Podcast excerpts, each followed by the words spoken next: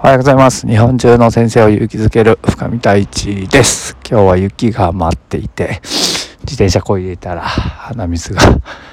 ていうぐらい寒かったですね。はい。えー、っとですね、今日はポジショントークについて話をしていきたいと思います。よろしくお願いします。はい。えー、よくね、ズームでの勉強会とか、えー、講演会とかに参加すると、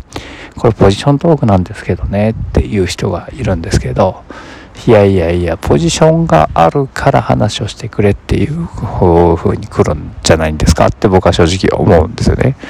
もちろん、その、なんていうのかな、そこのポジションからするポジショントークなのかもしれないんですけど、でもそれが聞きたくて、えー、集まってくださってる人もいるだろうし、そこのポジションにいるから、えー、こう、価値があるわけじゃないですか。っていうのがすごく大切じゃないのかなって実は思っていて、だから別にわざわざポジショントークなんですけどねっていい前置きをする必要は何なのかなって ちょっと思ったりをします。で、ポジションを逆に取りに行くとか、えー、こう、自分が何者かっていう別に何者になる必要もないかもしれないんですけど、何かこういうもんですよっていうことを示していくってことは結構大切だなと思っていて、例えば仲のいい仁平君、えー、京都大学の大学院に行ってる仁平君ですけれども、えー、学生団体がね、日本全国にあるティーチャーエイドという、えー、先生を助けようという学生団体の代表をしていると。えこれだけで十分のポジションになっているじゃないですか。えもともとは仁平君は先生を助けたいなっていう純粋な思いでスタートしたものがそこまで広がっているってこれすごいことだなって思うんですよね。うん、でこれって十分なポジションだなと思うしだから仁平君にはいろんな人からこうね喋ってくださいとかいうオファーが来るわけじゃないですか。これすごくいいことだと思うんですよ。だって仁平君はその活動を広げたいなと思っているで学生団体というものを作っティーチャーエイドを作ったで、えー、だからその思いが日本中に広がっていろんな学生がこう共にやりましょうって言ってくれた。そして最後の最後で最後の最後じゃないですね。でそのポジションを獲得したからこそ仁平君にはそういういろんなね話をしてくださいっていうオファーが来るというこの流れがとてもいいなって思うんですよ。だからもしこう喋りたいなって思ってたりとか何かしたいなと思う人がいるんであればまずポジションを見つけるっていうことが大事なんじゃないのかなっていうふうに思っていて最近だから自分がよく言う習慣化の二川さんも習慣化っていうものに特化して、えー、そうすると別に先生とか先生じゃないとか関係なく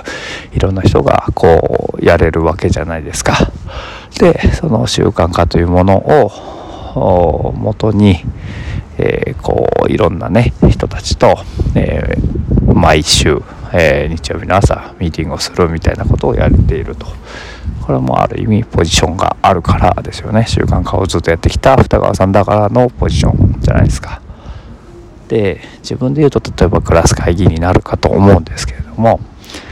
これもなんかこうクラス会議をいろんなクラスでやってくれたら子供が幸せになるなっていう思いで、まあ、発信を続けていたらこういうふうにね本を出せたりとかいうことになって、えー、研修講師みたいなのをさせてもらえることになってっていうことなんですけどこれを別にやっていなかったらそんなことにはならないんですよ。だから一つ何かこれというものを見つけてそれを突き詰めていくっていうのも結構大切なんじゃないかなっていうふうに思っていてでそこに自分のオリジナリティとかこう付加価値みたいなものをつけていくとさらにそれがこうなんか洗練されていったりとかあっていう風になっていくんじゃないのかなっていう風に思っております。はい。でクラス会議かける習慣化で言うとよくクラス会議やる時間がないですっていう相談があるんですけどもそうじゃなくてもう先にやるって決めちゃうってことですよね。と活動時間はクラス会議をやるよっていうのを決めておけば週に1回は必ず時間はあるはずなのでそれをこうやらないっていうのは何か理由があると思うのでっていうことになってくるかなと思っております。というポジショントークをしてみました。はい。ということで1週間お疲れ様でした。昨日も頭がねめちゃくちゃ割れるように痛くてですねちょっと早退させてもらったんですけどえー、ホットアイマスクと肩温めるやつと整体で復活しました。はい。皆さんも体を大切にご自愛ください。ということで See you next time. バイバイ